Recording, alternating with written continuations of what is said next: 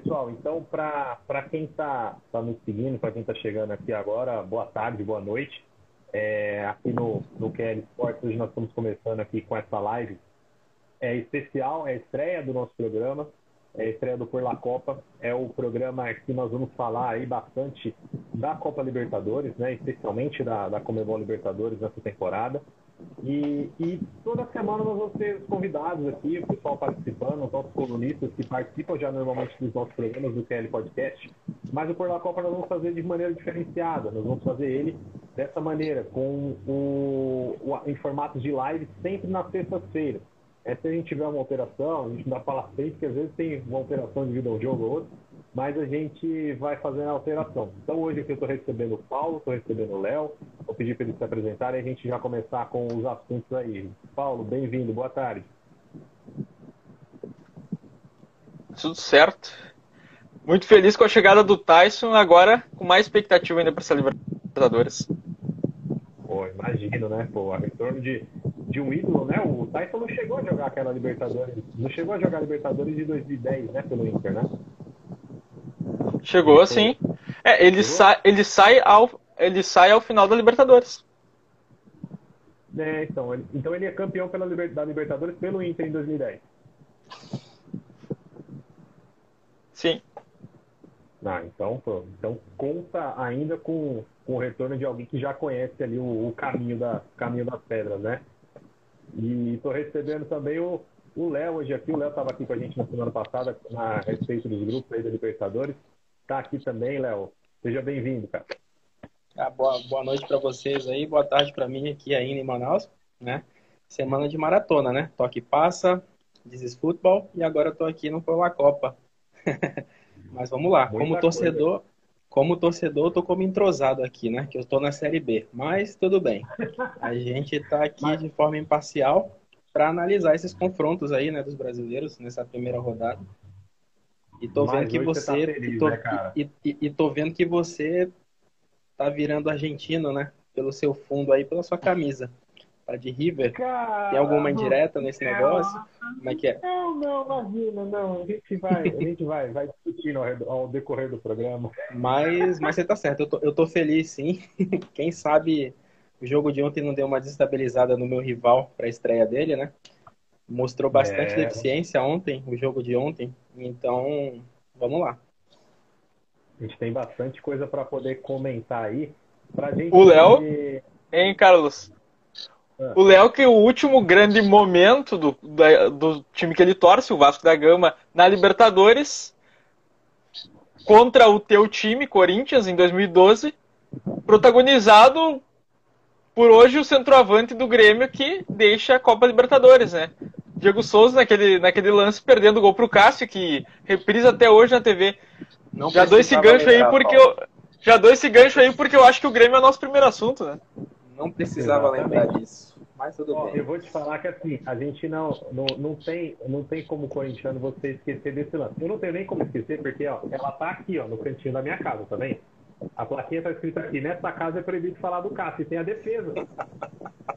Então, assim, eu não tenho como esquecer desse lance. Eu não falo muito disso com o Léo, porque dói, cara. Imagina. O Vasco estava numa descendente lascada. Ganhou a Copa do Brasil, foi jogar Libertadores. O Vasco podia chegar numa semifinal de Libertadores depois de anos, cara. E aquele gol matava tudo, mano. Nossa, a altura que era, ia desmoronar meu time. Eu conheço meu time, cara. Libertadores é um gol e desmorona, velho.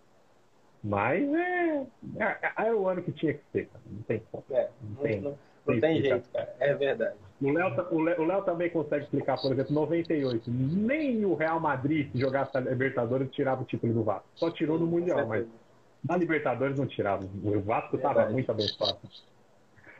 Galera, até entrando nessa parte aí já, que o, o, o gancho que o Paulo puxou do Grêmio, é, é, o primeiro que a gente vai falar. A gente vai falar do time que não estará na fase de grupos, surpreendentemente, mas que jogou até é, a quarta-feira aí a, a, a, fase preliminar da Libertadores. Foi, digamos, surpreendido, né? Mas foi eliminado pelo Independiente Del Valle com duas derrotas aí, 2 a 1 e 2 a 1 é, eu queria saber de vocês, o que, que vocês acham que, claro, que isso acabou culminando na demissão do Renato Gaúcho, né, depois de cinco temporadas aí na frente do Grêmio.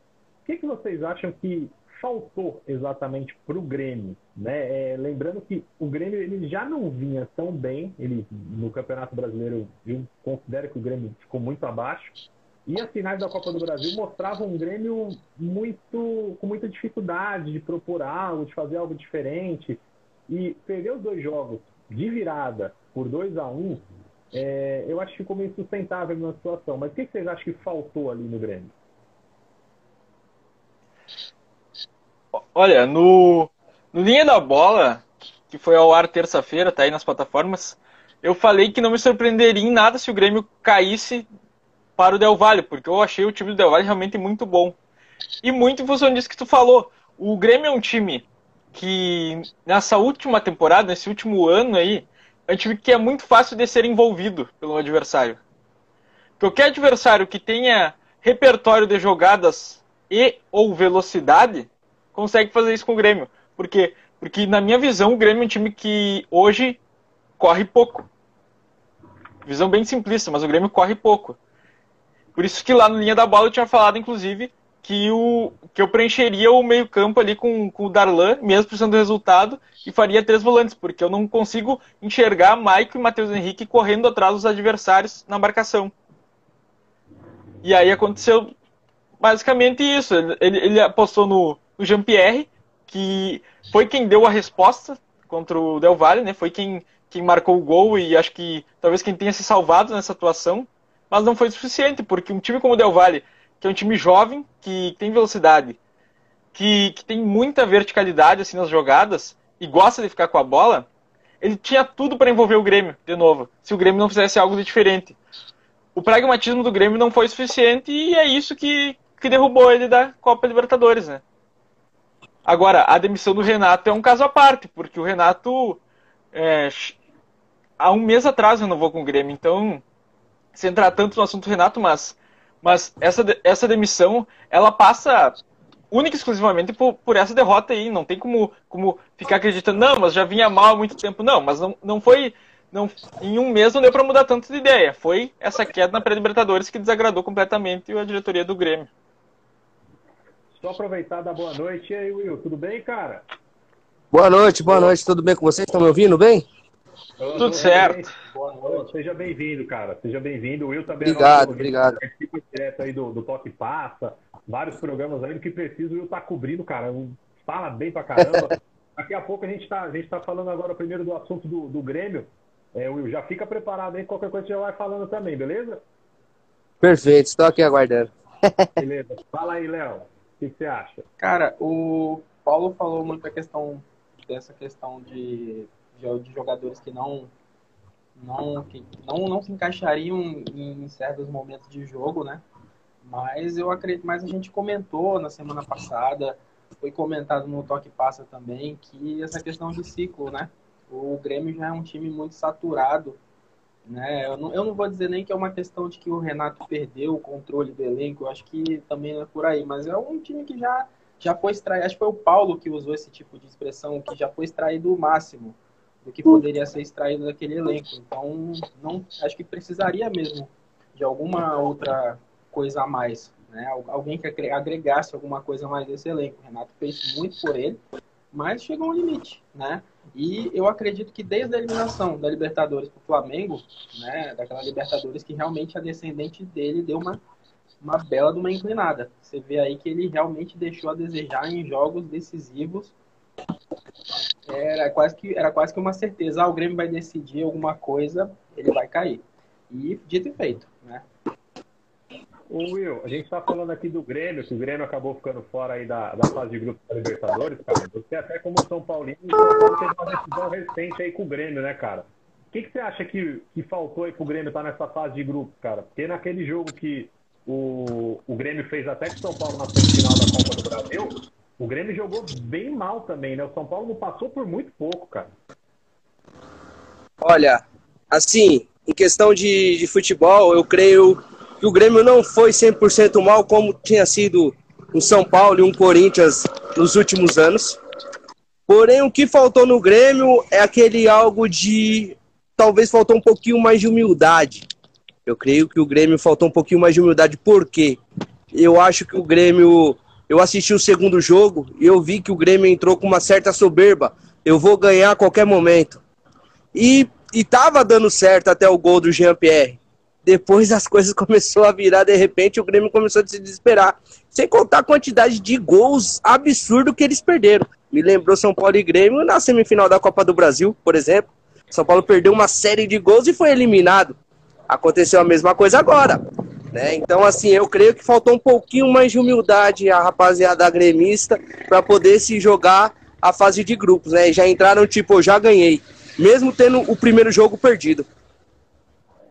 E ficou, e ficou muito, muito claro isso, principalmente depois que saiu o primeiro gol, né? Saiu o gol lá do, do Jean-Pierre e o Grêmio é, teve até a oportunidade de fazer dois, três e, e, e, não conseguiu. Fala aí, Paulo, que você tinha pedido a palavra, fala aí. O, o Will lembrou bem do jogo do Grêmio de São Paulo na Copa do Brasil. E foi bem o que eu falei assim, ó. Para envolver o Grêmio, o time, o, basta o time ter mais velocidade com qualidade. E para mim o São Paulo ali, o São Paulo teve muito a posse, mas o São Paulo não colocou, não colocou velocidade nessa posse. Ele não, ele não, ele não fez a jogada acontecer porque não envolveu o Grêmio. Se o São Paulo tivesse tocado a bola mais rápido, isso eu posso falar porque o Inter fez a mesma coisa agora no, no Grenal, que foi o último jogo que o Renato teve na Casa Mata, né? O Inter tocou muito a bola, mas tocou de forma lenta. Se toca a bola rápido contra o Grêmio, dificulta esse time. Realmente. é verdade. É um time, é um time lento, né? Para mim, o símbolo da lentidão do meio-campo do Grêmio é o Maicon, né? É o Maicon, ele é aquele cara que para, põe o pé em cima da bola, olha. Não que ele seja ruim, mas é. Às vezes você precisa. O Maicon ele saiu do São Paulo porque era cadenciador de jogo. O São Paulo tinha dois no elenco: Maicon e Paulo Henrique Ganso. Ou joga um ou joga outro. O Ganso já era mais caro, então por isso que o Ganso jogava. Então, aí tem que colocar, e teve que colocar o Maicon lá na, nas trocas lá. Não tinha o que fazer, cara. E, e até agora, entrando já nessa parte aí do, da fase de grupos, falando do Del Valle também, é, eu até comentei já com algumas pessoas que eu, pro Palmeiras, estando nesse grupo, né, o Del Valle entrar eu acho que é um pouco pior, porque é um time, ele, tanto, ele se assemelha um pouco ao que é o Defensa e Justiça. É um time que, não digo que a palavra seja essa, mas não tem respeito por ninguém, vem para bagunçar, é, se for preciso, ele vai ganhar de você na tua casa, vai ganhar na casa dele. É, ele não tá nem aí para quem ele vai enfrentar, então ele vai jogar do mesmo jeito. Se você pegar o segundo tempo que eles fizeram contra o Grêmio na Arena, parecia que era no Equador, cara. É um negócio assim que eles sufocaram o Grêmio. Então, é um time rápido e mesmo sem o Ramires, que agora tá no, no time do nosso glorioso Paulo aí, o, o, o Del Valle é muito, é, é, é muito forte no que ele é acostumado a fazer é um conjunto, né? Não, não tem um destaque individual. Tem ah, o, o, o, Meia que fez o gol, o Ortiz fez os dois gols na, na Arena do Grêmio, beleza, tem o Ortiz, mas não, não tem um destaque individual do time, né? Tem um zagueiro... É time cascudo, é time cascudo, cara, como a gente falou no Desis Futebol. É time cascudo, cara, que e sabe jogar competição. Cascudo, então... Tá começando a ficar cascudo o time. O, Indo para essa parte agora, a gente entrando já na, na, na, parte da fase de grupos, já que a gente falou já do Grêmio, entrando bem para a parte da fase de grupos, na terça-feira a gente já tem a estreia do São Paulo na fase de grupos. Né? O São Paulo vai encarar o Esporte em Cristal, nove e meia da noite, jogo lá no Peru. É... Will, o que, que você espera aí do São Paulo nessa estreia da Libertadores, cara? Eu espero, assim, cara, eu vou falar para você, eu tava no último jogo de estreia do São Paulo na Libertadores, eu tava entre lá os 40 a 50 mil pessoas que estavam no Morumbi. A lágrima escorria porque é uma emoção pra gente, que é São Paulino. É uma emoção fora do comum, cara. Vou falar, vou ser muito sincero pra você. Libertadores, mano, tem uma final do Paulista e uma Libertadores. Nós preferimos deixar de gastar na final do Paulista para ir para Libertadores. É claro, isso é óbvio. É algo, é um sentimento a mais que tem dentro daquilo, da, desse torneio. Eu vou falar para você, Vai ser uma estreia difícil, não será uma estreia fácil. O São Paulo, nesses últimos 12, 13 anos, tem tido muita dificuldade em jogar contra time de menor expressão, contra time que se prende muito atrás e se joga muito para contra-ataque. Né? Então, assim, o São Paulo tem tido, naturalmente, tem tido muita, muita dificuldade com isso. Isso faz com que o jogo crie um pouco, uma, um pouco de dificuldade. Um lá, um critério bom, que lá não vai ter altitude, né? São Paulo não chegou a pegar um grupo com altitude, então vai ser, um, vai ser uma situação boa. Porém, é aquilo: São Paulo tem um elenco para estar tá ganhando lá facilmente. Mas vamos ver lá como vai se destacar, né? Como é que o Crespo vai montar o time, se já vai entrar com Éder, Luciano, Benítez no meu campo, que já deu uma certa diferença. Você já vê uma qualidade muito a, a melhorar em questão de Igor Gomes e Pablo, Éder e Benítez. Tem uma diferença gritante no futebol, os caras jogam para frente, jogam com inteligência. Diferente do Pablo, que a bola bate, e, bate nele e corre pro lado. Não é uma crítica, mas é o que tá acontecendo. A bola bate nele e corre pro lado. Ele faz gol quando a bola sobra. Fora isso, eu então, se for para ter um cara desse, eu prefiro ter um Éder e Luciano. Que é um ataque mais rápido, um ataque forte e um ataque inteligente. Né? Então, assim, vamos ver como é que ele vai montar, se ele já vai sair com o Miranda, Orejuela, o Reinaldo, né? Vamos ver se ele vai fazer essa estreia, porque ele não tá ele não tá, o Orejuela não tá inscrito no Paulista, mas vai estar tá na Libertadores. Então, assim, vamos ver como é que o Crespo vai armar esse time. Se vai no 3-5-2, se vai no 4-4-2. Então tem toda essa diferença. O Crespo ainda tá trazendo algumas surpresinhas aí pra gente, né? É, boa parte disso aí que você falou do ataque, de às vezes você trocar o cara é, e não ter aquele cara mais fixo. Porque no caso do São Paulo, o Pablo às vezes mais atrapalha do que ajuda. Mas em parte foi o que aconteceu com o Internacional ano passado, quando ele perdeu o Guerreiro, né, o, o Paulo? O, o Inter te, conseguiu se adaptar dessa forma, e é uma forma que hoje o time do São Paulo, pela quantidade de atletas, a gente até comentou sobre isso ontem, é, o elenco ter dado uma, uma melhorada é, permite que o São Paulo possa mexer, por exemplo, colocar um Éder com um cara mais móvel ali na frente e sem ter a referência? Né? Um Éder com o Luciano, que funcionou para o Inter. Não, muito boa leitura. O, o Inter no passado, quando perde o Guerreiro, ah, claro que a, o, a grande perca, não só pelo Guerreiro, é porque o Inter tinha poucas peças. Mas o que acontece é que o Inter não cai de rendimento de imediato e o Galhardo surge muito bem, é porque o Inter, ah, além de ficar leve o ataque, o Inter tinha um ataque que tinha como obrigação pressionar muito ah, os sistemas defensivos. E o Galhardo fazia isso melhor que o Guerreiro. O Guerreiro, até por, por questão já de idade, ser um jogador mais experiente, ele não conseguia fazer isso. Ele era o cara que, que tinha muito mais o cumprimento do papel de fazer o gol. E aí o Galhardo conseguiu, além da fase iluminada de fazer o gol, cumprir esse papel de ser o cara que, que marca o zagueiro. E depois chegou o Abel Hernandes, também mantém isso. É, não, não faz tantos gols, mas consegue manter essa régua ali de marcação e defesa. Esse foi um, assim, um, um, um, grande achado do Inter no momento para conseguir quebrar algumas defesas. Inclusive, se vocês lembrarem aquele 2 a 2 do Inter contra o Flamengo, em Beira-Rio, um dos melhores jogos do campeonato. O, o, Inter faz dois gols que é tomando a bola do Flamengo, pressão na defesa e faz o gol. É bem isso mesmo, é bem isso mesmo. E galera, mandar um abraço aqui, ó. O, eu sei, conhecido aqui do. E aí, primão? Galera que está acompanhando aqui a nossa live, um abraço a todo mundo, pessoal. Vai compartilhando aí com o pessoal, conteúdo legal aqui, a gente falando bastante aí sobre a Libertadores. É, Léo, até para eu poder comentar contigo e a gente poder fazer aquele, aquele contraponto. Chegou. Do, Antes disso, do, entrou, do entrou, cara, entrou o cara, hein? Entrou o cara, acabou de entrar. Manda ele ficar para lá, porque essa semana o time dele perdeu dois títulos. Eu quero que ele saia daqui. Ele assistiu o jogo, com certeza. É... tá emocionado. O, o, o, é, o Sporting Cristal, que vai enfrentar o São Paulo, vai receber o São Paulo, ele é líder do grupo dele no Campeonato Peruano. Porém, pelo que eu vi aqui de informação, o destaque é a defesa. O zagueiro lá deles, o zagueiro que é um, o zagueiro chamado Omar Melo, um argentino, é o cara que tem é, boa definição no ataque, tanto que é o cara que mais fez gols até agora para o time na, na Liga Peruana e consegue defender bem. Então, assim, não parece que vai ser um time que vai incomodar muito São Paulo, né? Verdade, mas não é nem querer encrencar, né? Mas o Will falou, o Rômulo falou, São Paulo tem tido dificuldade com um time pequeno realmente.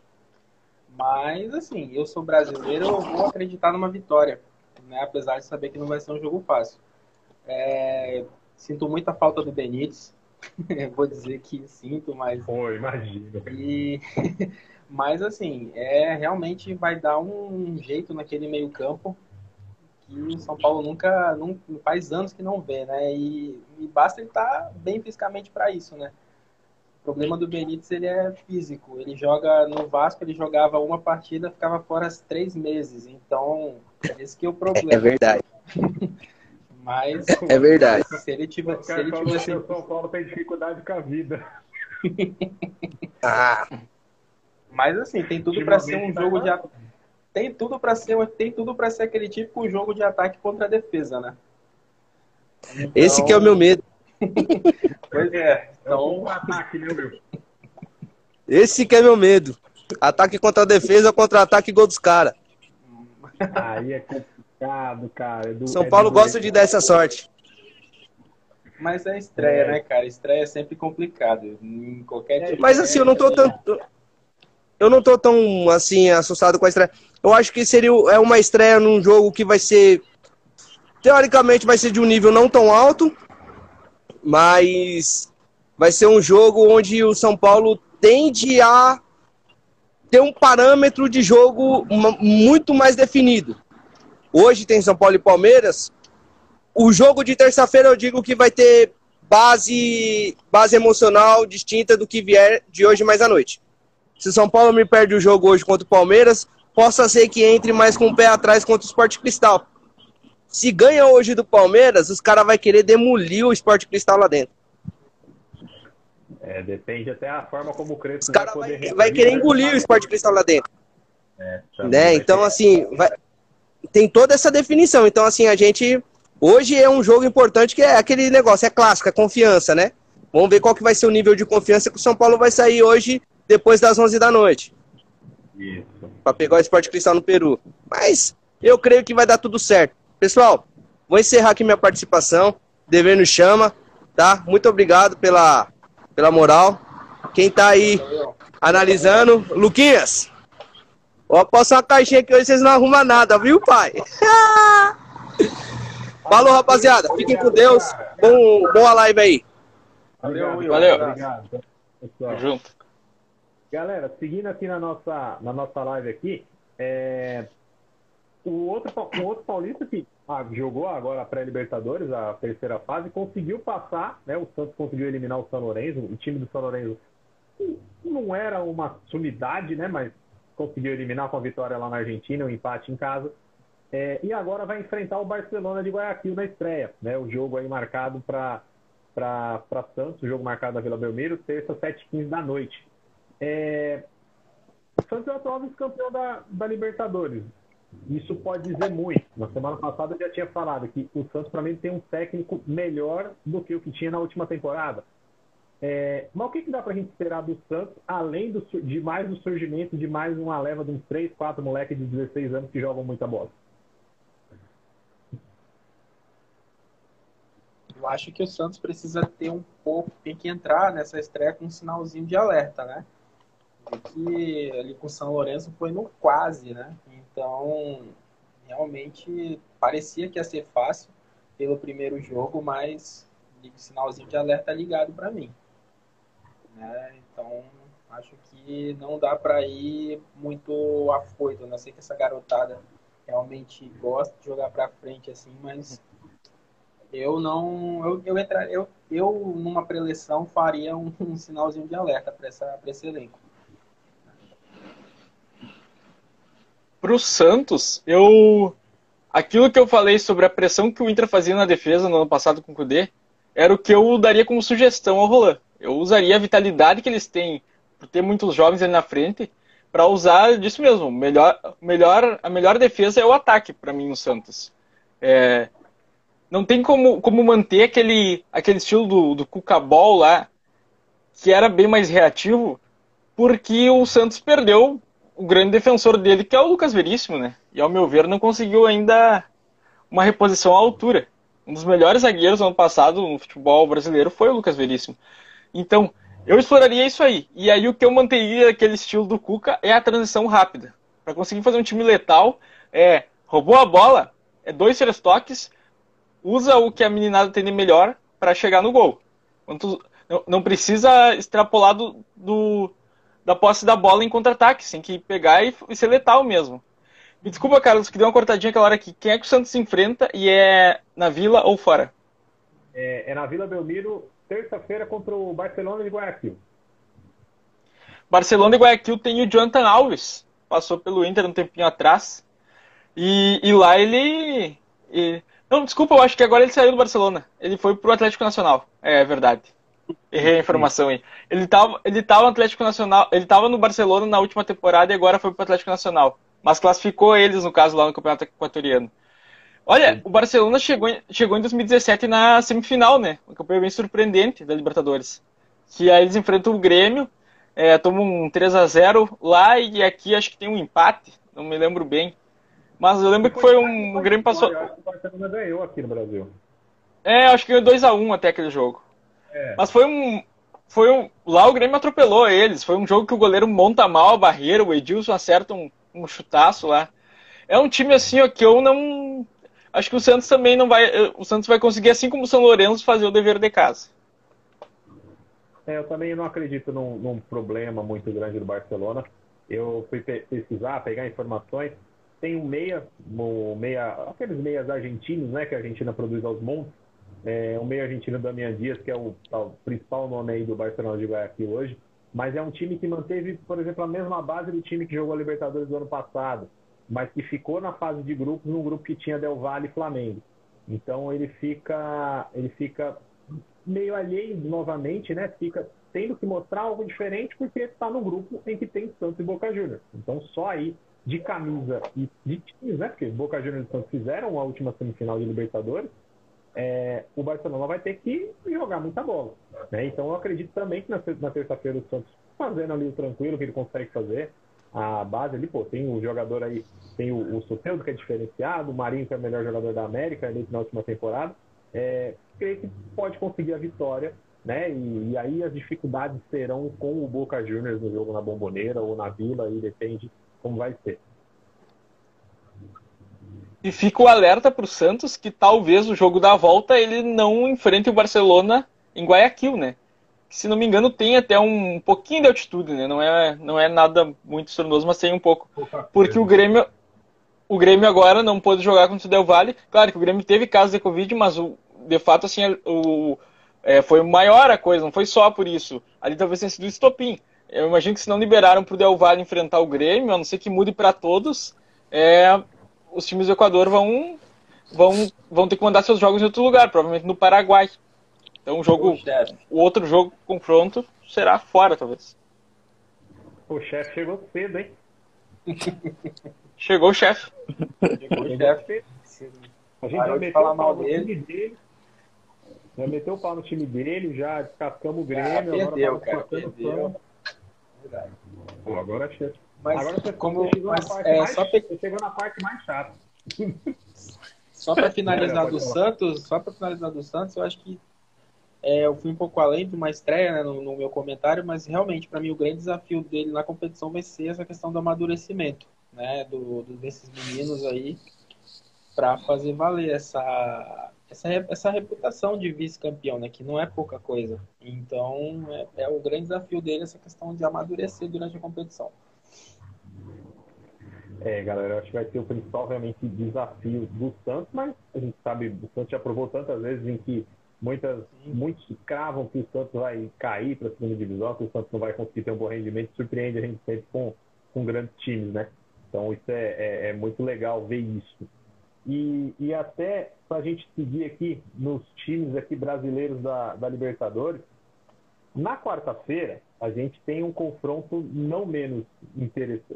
Para mim, eu acho que é um dos confrontos mais interessantes que nós teremos nessa, nessa, nessa Libertadores, já nessa primeira rodada, que é o Flamengo visitando o Velho Sarsfield na Argentina. É... Por que isso para mim é interessante? Primeiro, é o Vélez hoje, o Vélez, ele é o líder do grupo dele no Campeonato Argentino. Né? Ele é o líder do grupo, a Copa da Liga profissional argentina é dividida em dois grupos de 10. O Vélez é líder do grupo B. Tem um time é, tecnicamente bom, né? Pra, mas é um time tradicional, que vai pegar o Flamengo, que ontem foi simplesmente exposto pelo Vasco.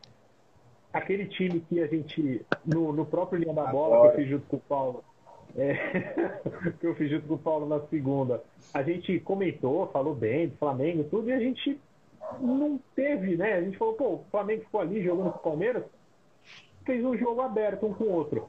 É, e ontem o Vasco mostrou que o Flamengo, talvez pelo alto, não seja tão eficiente, com a bola no chão ou, e o, o perdendo o jogo, a linha muito alta do Flamengo permite que o, o, o, lançamento saia e o jogador fique no mano a mano, como o Morato ficou com o Felipe Luiz e a gente viu que deu.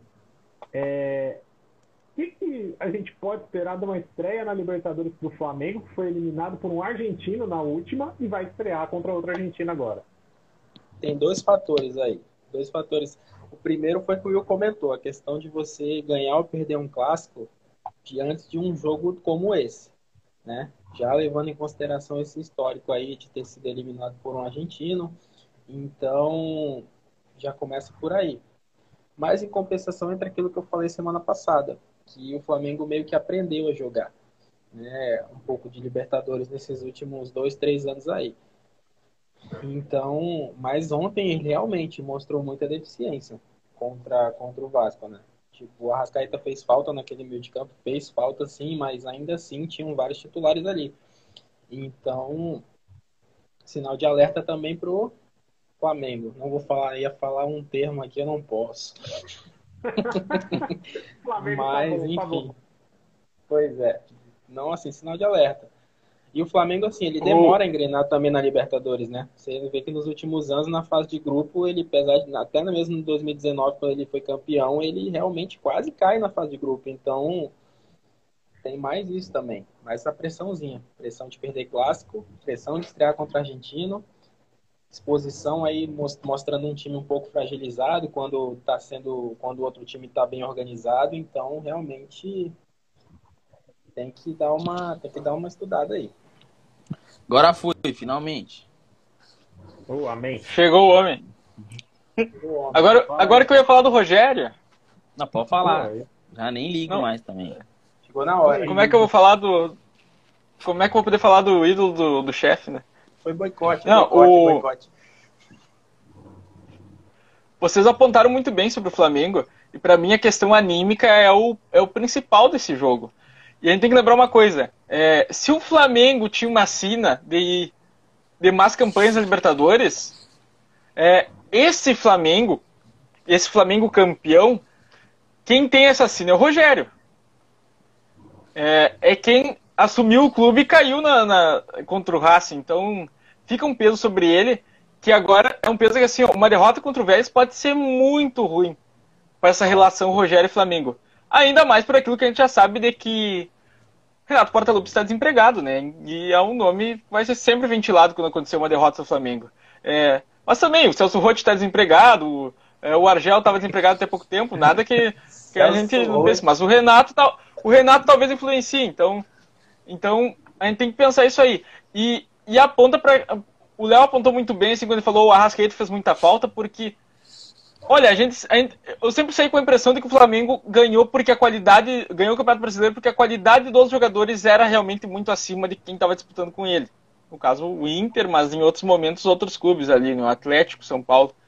Então, quando sai uma peça com uma Rascaeta e o Flamengo não consegue é, ganhar do Vasco, que hoje está na Série B, com todo respeito ao Vasco, mas que hoje não é o padrão que o Flamengo deve enfrentar para ganhar uma Libertadores, então me faz pensar que esse meu raciocínio está certo. O Flamengo realmente, as, a qualidade individual faz, faz muito mais diferença do que, do que um conjunto mesmo nesse time do Rogério.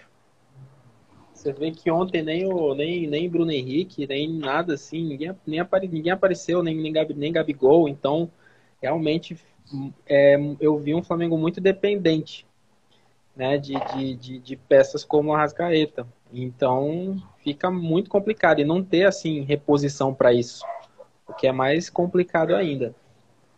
E se e o trabalho dele então... já é difícil com essa qualidade toda, imagina com essa pressão do Renato desempregado, né?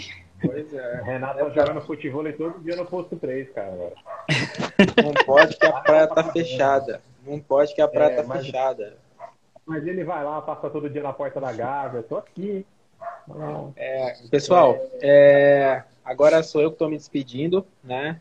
Já tinha avisado cara. previamente pro, pro Carlos aí que eu tenho um compromisso daqui a pouquinho, então foi muito bom estar aqui com vocês.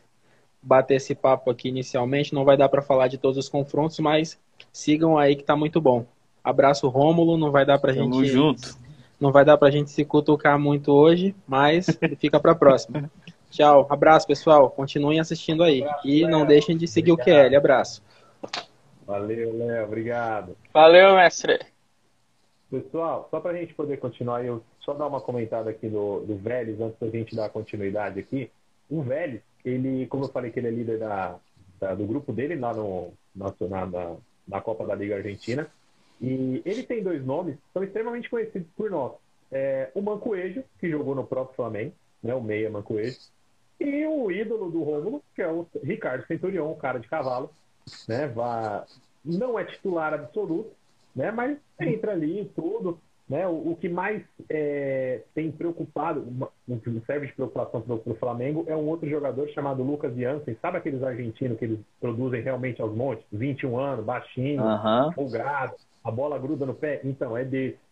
Então, assim, é, eu acho que o Flamengo deve se preocupar muito nesse grupo, porque, assim como aconteceu ano passado com São Paulo, é um grupo que você não pode vacilar, cara. Um argentino e a LDU, não dá para vacilar, cara. Né, Rômulo? Não, não dá, né? A gente já comentou na, na outra live que a gente fez semana passada que são times menores, assim, times que você acha que você pode ganhar, que são esses que complicam.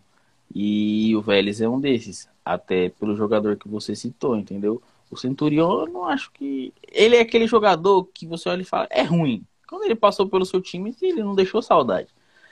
Mas, cara, ele só precisa estar tá num um dia bacana para estragar o time, o time adversário, entendeu? exatamente, exatamente. Então, eu realmente acho que o Flamengo ele vai precisar tomar cuidado e, que nem eu comentei, a pressão externa vai ser maior. Então, você não vai ter. O Flamengo ele não tem mais só que vencer. Ele tem que vencer, convencer, jogar bem, e dominar o jogo, porque senão vai ser crítica atrás de crítica. Uhum. Pode falar, Paulo. O... Vou dar duas dicas aí. É... Dois laterais esquerdos que vão enfrentar os clubes brasileiros para a gente ficar de olho, porque são jovens e promissores. No, no Vélez, o Ortega. O Ortega tem 19 anos e, se eu não me engano, ele pode assinar pré-contrato já no meio da temporada, então provavelmente ele já vai começar a ser, ser ventilado em algum clube aqui no Brasil muito em breve. Ele já foi, inclusive, especulado no Inter, mas não nada que avançou. Mas outros clubes vão ficar de olho aí se ele realmente fizer um, um bom início nessa Copa Libertadores.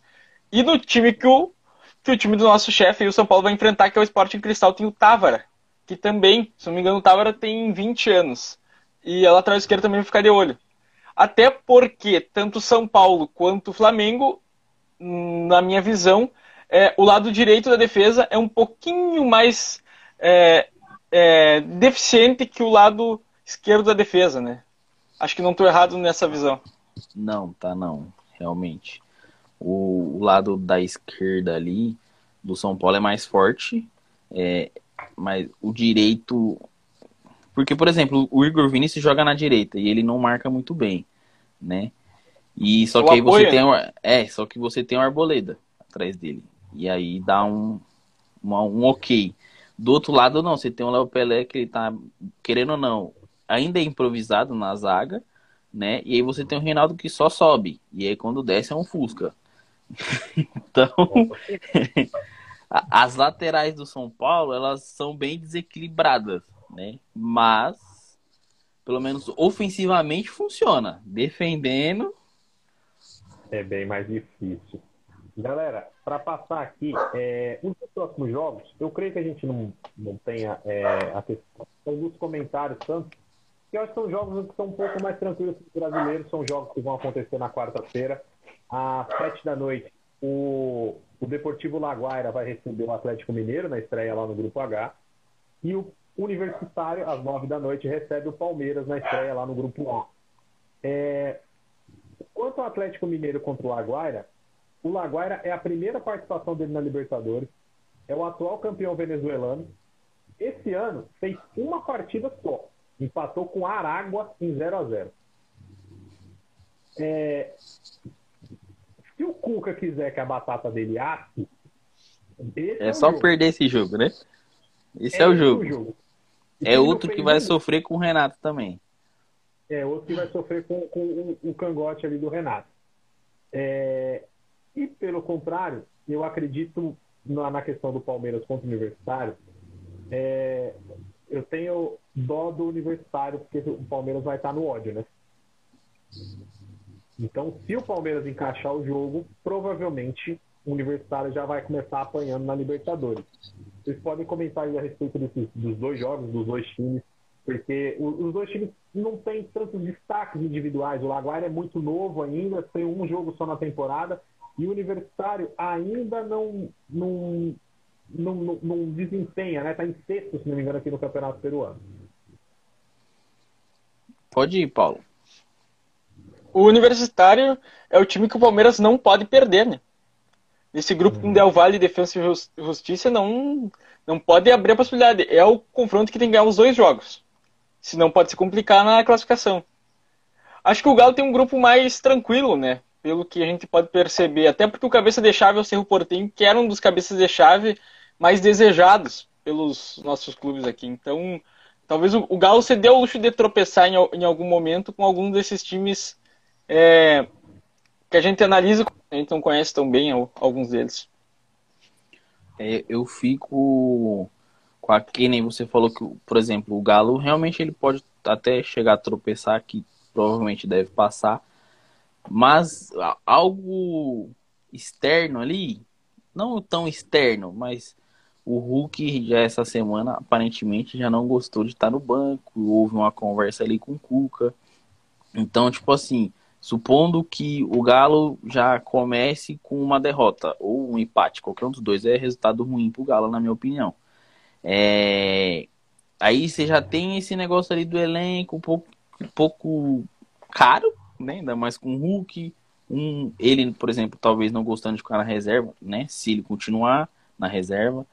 E você tem outros jogos que nem, por exemplo, eu achei super estranho o Tietchan já chegar jogando. Ele chegou num dia e jogou no outro.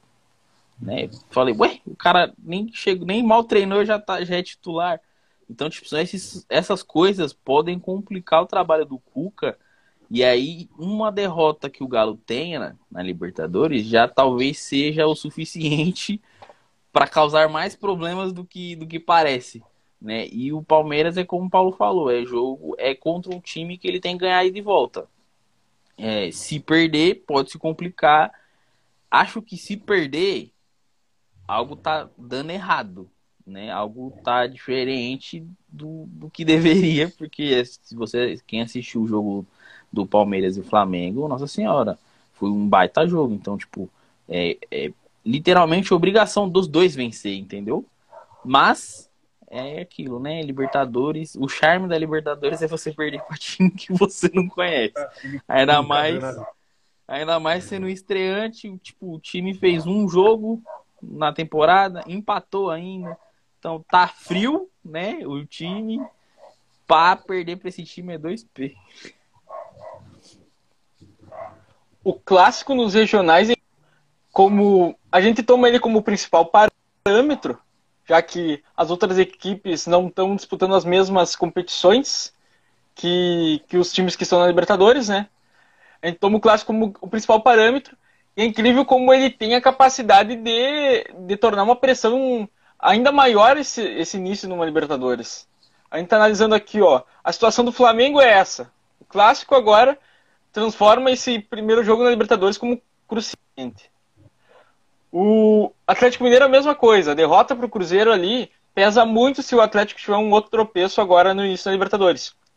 E o Palmeiras, claro que aí são questão de, de, de duas taças que ele disputou e perdeu, é, as duas nos pênaltis, enfim. Mas também tem o clássico que é hoje, né, contra o São Paulo. Então, dependendo muito do resultado desse clássico, uma resposta positiva do Palmeiras no, contra o São Paulo é, muda isso que eu estou falando. Deixa talvez é, deixa, deixa mais calmo o ambiente para essa, essa estreia na Libertadores. Mas uma derrota para o São Paulo, aí a coisa ferve, né? Porque aí o Palmeiras fica na obrigação de ganhar o Universitário até com uma certa pressãozinha pro Abel Ferreira, que, que é o treinador que eu gosto muito e, e pensando em questão de futebol, nunca gostaria que saísse do Palmeiras assim. Mas a gente sabe que no Brasil a cultura não é essa, né? É, eu acho que a, o clássico de hoje vale exatamente o mesmo ponto para os dois lados, né? Porque até agora tá tudo bem. São Paulo goleou o Santos e ganhou do RB, que eu acho, se eu não, se eu não tô enganado aqui na memória, são os únicos dois da Série A que ele enfrentou até agora. E tá tudo lindo, entendeu? A gente teve um revés ali, mas tá tudo bacana, estamos jogando bem, geral amando o Crespo. Só que hoje tem o clássico, e aí o clássico, a gente perde ele. O pessoal já vai ficar, opa, pera. Pegamos o rival ali que tá, tá melhor e perdemos. E, e é, não, mas aí o que importa é a Libertadores. Certeza que os torcedores vão pensar assim, até chegar o dia da Libertadores. E aí, se não ganhar, meu amigo, aí o que ia pro Abel, com certeza vai pro Crespo. E a minha. O meu negócio com o Crespo é exatamente o mesmo do Paulo com o Abel, entendeu? Não queria ver ele já, tipo, saindo naquela fase que é na onde mais se derruba técnico, que nem é Libertadores, é o Paulista. uma derrota no clássico vai encrespar a coisa no São Paulo? Ah, vai, com certeza. Com, com certeza. Isso é que é onde. É, com certeza. E, e, e, como a gente costuma falar, o campeonato estadual ele não serve para nada, além de deixar técnico desempregado. É a única função dele, porque, que nem hoje, São Paulo e Palmeiras, uma sexta-feira, 10 da noite, não vale nada. Se tá 0x0, eu, eu, se eu sou técnico, falo assim, ó, vamos fechar no 0x0. Todo mundo vai feliz. Semana que vem a gente vai jogar Libertadores. Um beijo, um abraço. Ninguém enfrenta problema em aeroporto com ninguém olhando torto. Aí, alguém vai tomar três hoje, o embarque já vira inferno. É, até só, só para citar, talvez é, o Palmeiras vá com um time alternativo. Então, assim, já fica um, um pouco mais propenso a. Dá uma aliviada. É, sai do 50-50, vai para um 55-45, talvez. Né? Porque o, o, o alternativo dos caras tem uns malucos ali que dá para disputar umas vagas aqui de titular. Esse é que é o problema. Mas, tipo assim, por exemplo, o Abel hoje, por ele optar por um alternativo, quer dizer que ele tava. O jogo contra o Defensor era mais importante e o próximo jogo também. Mas se perder e se for de um placar com diferença maior que um gol, meu amigo, vai azedar lá. Esse jogo de hoje é igual comprar um maré, né? Ele é feito para se incomodar. Tu, tu, a decisão Sim. de existir um jogo na sexta-noite, é, pré-estreia pré na Libertadores entre Palmeiras e São Paulo, é, é, com, esse, é com esse intuito. É incomodar, não tem, outra, não tem outro motivo. Para não dizer Exatamente. que é deselegante. É... Por falar em comprar, é... para quem não, não, tem ideia, a gente está em São, eu estou em São Paulo aqui, a gente tem tá em algumas fases aqui na pandemia, e teve um time essa semana e ele me lembrou essa fase da pandemia que a gente está vivendo aqui em São Paulo, quando você chegava às vezes numa sexta-feira, você lembrava que tinha esquecido de comprar leite, comprar ovo, tinha que sair correndo para o mercado. O Fluminense essa semana lembrou que ia jogar Libertadores. Alguém avisou no grupo, chegou na reunião de manhã e falou, galera, oh, não vamos jogar Libertadores? É mesmo só a fase de grupo, jogar contra quem? Rapaz, a estreia é quinta-feira contra o River. Vamos comprar, galera. Os caras saíram que nem os loucos. Contrataram quatro, cinco, seis jogadores, aquele famoso pacotão. Se não fosse o tempo de pandemia, era aquele dia que o presidente chega com seis camisas debaixo do braço, entrega para cada um e fala assim, ó, pegou aqui o, o, o, o pacote Libertadores, tá aqui, ó. Bobadilha, Abel Hernandes, Casares, David Braz que rescindiu com, com o Grêmio, provavelmente vai pro Fluminense também. Já então, tá no assim, bid do Fluminense. Notícia tá quentinha que vai estar tá no Kelly News daqui a pouco. Olha, já tá no bid do Fluminense. Então, assim, cara, para você estrear contra o River Plate no dia 22, e para mim, na minha visão, não é só porque eu tô com a camisa do River, não, mas é o time da. Pra mim, é o melhor time da América nos últimos três anos. Mesmo tendo perdido a Libertadores do Flamengo, mesmo tendo perdido o Palmeiras é um trabalho extremamente consistente, cara. Não tem como você dizer que o, o, como é que você vai enfrentar um time todo montado que nem um Frankenstein, já na estreia você vai pegar o River Plate. É difícil, Sim. cara. É, é, os jogadores eles não tiveram tempo para treinar, para se adaptar ao clube, e aí você já vai pegar a pedreira do grupo. Então, mas assim, é, também não vejo com ma, mau olhar, vamos dizer assim. Porque é aquele jogo do grupo que o Fluminense tem que olhar e falar, perdi. Então, uhum. seja com eles ou sem eles, né? A chance do Fluminense perder é grande. Então, assim, se você vai pegar, pega o grupo e fala, ó, esse jogo aqui a gente tem que ganhar, esse jogo a gente tem que perder. O de o contra o River é o jogo que o Fluminense tem que perder? Então, nesse ponto, acho que, tipo, beleza. Tanto. Né, não. Tanto faz, vai. Tanto faz. Tanto faz se os caras chegou agora. Tanto faz se não vai estar adaptado. Entendeu? A gente vai jogar do jeito que der pra jogar, do jeito que sair. E é isso. Entendeu? Então, eu não vejo com mau olhar essa questão deles terem contratado. São jogadores experientes ali em questão de idade, né? O David Braz, se eu não me engano, já passou dos 30. O Abel Hernandes, eu acho que tem 30. Então, 30? assim, traz uma experiência. Tem, né? Traz, traz uma experiência a mais pro time. Se eles vão ter tempo hábil de se adaptar, de chegar a encaixar, e se eles vão ser o suficiente para os outros jogos que o, Fluminense tem que ganhar, eles realmente ganharem, aí é outros 500. Ô, ô, Paulo, eu vou até pedir para você comentar rapidamente também sobre o Fluminense, mas também, cara, já por causa do nosso tempo, você emenda já o, o comentário seu aí para a estreia do, do Inter contra o Always Red. Fica à vontade, cara. Ah, eu tô curioso para ver o Fluminense, porque eu realmente não vi o Fluminense essa temporada. E eu acho que o Roger pode fazer um, um time competitivo. Acho que o Fluminense pode ser bem competitivo nesse ano na Libertadores e no que for, entende? Pode ser um time que, que venda muito caro para outras equipes uma classificação ou mesmo que consigam uma classificação numa fase mais aguda. É, então me chama atenção. Não consegui ver realmente porque o Campeonato Carioca mais do que entender o regulamento do Campeonato Carioca. Assistir o Campeonato Carioca ficou tão difícil quanto. É, agora sobre o Inter, é, a, a expectativa para esse primeiro jogo, ela sucumbe um pouquinho a técnica, o estilo de jogo, porque é um jogo com quase 4 mil metros de altitude. O Inter vai jogar em Potosí. Ainda melhora um pouquinho, porque diminui. É, o, o Alves manda seu, os seus jogos num estádio que tem gramado sintético e mais 100 metros de altitude do que em Potosí. Então diminui um pouquinho. São 3.900 nesse, nesse estádio que o Inter vai jogar mas é um jogo de resistência. É, o Ramires, como ele vem do Independente Del Valle e lá tem uma altitude de 2.500 metros mais ou menos, ele deu um relato bem interessante na última coletiva. Foi o seguinte, de que a altitude ela também influencia muito psicologicamente. É, tem equipes que ele via que iam sem medo da altitude e elas se davam melhor elas não ficavam com aquela pressão de vamos jogar na altitude, a gente tem que estar muito resistente na altitude, e acabavam tendo um resultado melhor, equipes que vinham daqui do Brasil enfrentar eles lá é, no Equador. E é mais ou menos isso que ele vai tentar colocar na cabeça dos jogadores, de que não perder para a altitude antes de chegar lá. De que realmente se sentir algo que seja algo muito mais físico do que psicológico. Que isso não seja um tormento.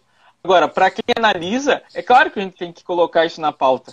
É, o Always ele é um time que veio fazer é, pré-temporada aqui no Brasil, enfrentou a Inter de Limeira, empatou com a Inter de Limeira, se não me engano, enfrentou a Portuguesa Santista, enfrentou o time sub-20 do Santos, é, ganhou o sub-20 do Santos, se não me engano foi o único que ele ganhou nesse, nesses jogos que ele fez aqui no Brasil. Inclusive o sub-20 do Santos que o Inter perdeu ano passado no Campeonato Brasileiro, se vocês lembrarem, né? Que era o sub-20 com o Marinho e o Pará naquele jogo. Mas o parâmetro técnico do time não é o que tem como, como colocar assim. Pelo parâmetro técnico, é pro Inter dar, goleada nos dois jogos. É um time que, que é um time como um time do interior aqui do Rio Grande do Sul, entendeu? É um time como o Aimoré que o Inter pegou na última rodada. Mas agora, com essa questão de jogar lá na Bolívia, não é de se surpreender que o Inter deixe alguns pontinhos lá. E eu também, como tinha comentado semana passada, é que bom que esse primeiro jogo é o jogo da altitude, porque se o Inter perder esses pontos o Inter tem tempo de recuperar eles dentro dessa fase de grupos. Se esse jogo fica lá pro finalzinho da, da, da, fase de grupos, pode complicar muito a situação do Inter. Se o Inter não tiver feito um, uma fase de grupos tão boa. É, Paulo, deixa eu fazer uma perguntinha. existe lá no fundo uma chance remota do Tyson jogar? Perdi a pergunta, Romulo, desculpa. Existe uma chance do Tyson jogar? Eu não sei se já fechou as inscrições da Libertadores, se ele pode ser inscrito ainda ou não, se ele tem condição física ou não. Entendi, entendi. Existe sim, condição física ele tem, inclusive ele estava em live às 5 horas da tarde no perfil do Inter e respondeu essa questão. É, ele entrou lá direto da Ucrânia. Agora, ele não vai jogar esse primeiro jogo, independente de qualquer coisa. Porque o, ele, vai, ele vai chegar semana que vem. A não ser que seja uma logística assim muito bem armada dele de repente ir até direto para a Bolívia. Eu não acredito que isso vai acontecer. Mas a possibilidade dele ser inscrito na fase grupos tem sim. E, e para isso, ele tem que estar tá com a documentação certa até esse momento de agora que a gente está fazendo a live aqui. Agora deve estar tá acontecendo alguma coisa que eu não estou acompanhando. Então, provavelmente, o, no dia que, o, que vai ao ar o La Copa nas plataformas digitais, a gente já tem resposta se o Tyson está inscrito ou não na fase de grupos da Libertadores pelo Inter. E é o grande reforço da temporada, não tem dúvida nenhuma disso. É, já tinha chegado o Palácios e agora chega o Tyson, são jogadores que o Inter precisava é, para ter mais poder de fogo na frente, mas também um poder de fogo agregado com capacidade de armar esse jogo. Porque esse jogo do Ramires exige que tu tenha mais jogadores que, que ajudem a pensar o jogo, que tenham capacidade de colocar uma bola em profundidade, e isso o Palácio já vem demonstrando que tem, e o Tyson também tem. Então são atacantes, mas além de tudo são atacantes que pensam o jogo. Isso para o Inter vai ser fundamental nessa temporada. E, e até para poder deixar também ilustrado aqui a questão do, do adversário aí do Inter, que é o Always Red, é, ele tem três jogadores que a gente até conhece. É, o primeiro é o, zagueiro, é o, mais aleatório possível, que é um brasileiro, que é o zagueiro Everton Senna, que estava no Cuiabá. É, ele é zagueiro do Always Red agora. É, ele largou o time lá do, do Cuiabá na campanha da Série B ano passado e foi para esse time da Bolívia, que foi campeão boliviano. É, tem o Arce, não o clássico, mas o Arce que jogou no Corinthians. Sabe o Arce do Vai a Arce? Então, esse, o Eterno. Arce. Eu não, ó, não vou nem comentar, mas eu estava na, naquele jogo. É, e, o, e o centroavante, o, o Glorioso, ganhou estátua em Minas Gerais, o Riato né, que bateu aquele pênalti que o Vitor pegou com o pé, é centroavante do Red também.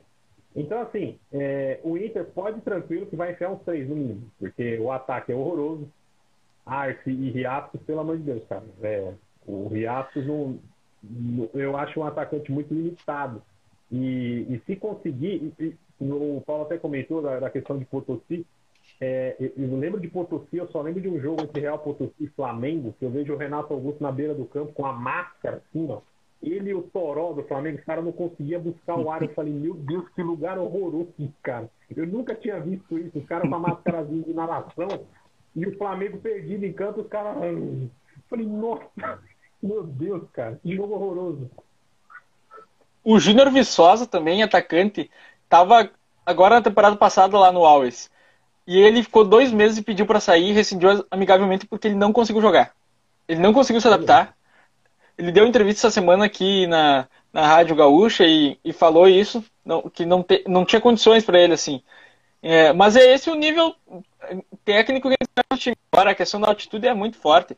Eu acho que o Inter tem que chegar lá. E, primeiro, tem que ser mais objetivo do que é de costume esse jogo do Ramires. Tem que chegar lá e chutar gol. Na altitude tem que chutar porque, porque é diferente. Tem que chegar e tem que chutar. É, de repente, tem que ter um pouquinho mais de, de, força em campo e um pouquinho menos de técnica, em algum momento. Às vezes o, o, Patrick não vem tão bem, eu espero muito do Patrick nesse jogo, porque o Patrick ele é um jogador forte e aquelas jogadas que ele faz, às vezes ali, que são bem difíceis de marcar, de tomar a bola dele, pode ser fundamental nesse jogo. Talvez uma jogada é, como do próprio Edenilson, entende? Uma jogada às vezes mais trabalhada, não seja o que vai, o que vai dar o que vai dar pontos pro Inter lá na, na Bolívia. Então, é isso que eu espero, entendeu? Principal, tem que chegar e tem que chutar. Clareou, bate pro gol. Não pensa muito porque porque pensar também gasta oxigênio. Também. Pessoal, é, para a gente poder encerrar aqui a nosso, nosso primeiro La Copa, a nossa live aqui direto no Instagram, que daqui a pouco também estará aí nas plataformas de podcast. É, eu só quero um, assim, um palpite de vocês, dos sete brasileiros que vão jogar aí a fase de grupos nesse primeiro jogo, é, quem que vocês acham que é o mais propenso a realmente perder o jogo e qual que vocês acham que mais propenso a ganhar o seu jogo? Rápido. Perder além do Fluminense ou contando com ele? O jogo do, Fluminense não é na Argentina, é no Maracanã, é do Fluminense. Estão só colocando aqui o, só, o, o, só o Santos e o Fluminense que estreiam em casa na Libertadores. Bom, para mim, Fluminense para perder e Palmeiras para ganhar. Eu acho que é Palmeiras para ganhar, acompanha o relator Romulo, mas para perder, o mais propenso é o Fluminense, mas eu acho que o Fluminense não vai perder esse jogo, não. Eu acho que quem vai acabar talvez tropeçando, se não perder, vai empatar e vai ser o Flamengo. Uh, interessante. E você, professor? Cara, eu acho que o mais propenso a vencer é o Santos. Eu acho que o Santos vai vencer o Barcelona. Eu acho que é o mais propenso a vencer. E, cara, por mais por incrível que pareça, eu acho que o mais propenso realmente a tropeçar vai ser o Flamengo, cara. Eu, não, eu, eu, queria acreditar em algo diferente, mas Cara, tá com muito cheiro disso, é impressionante. Eu, eu sei, é trocadilho barato, mas tá com muito cheiro disso. Mesmo. Impressionante, não tem como. Galera, bom demais a gente ter feito essa live aqui. É, a gente teve a participação do Léo, teve a participação do Will. É, sempre assim, a gente vai estar aqui na sexta-feira fazendo a live aqui do nosso programa do Por la Copa, falando muito sobre a Comebol Libertadores.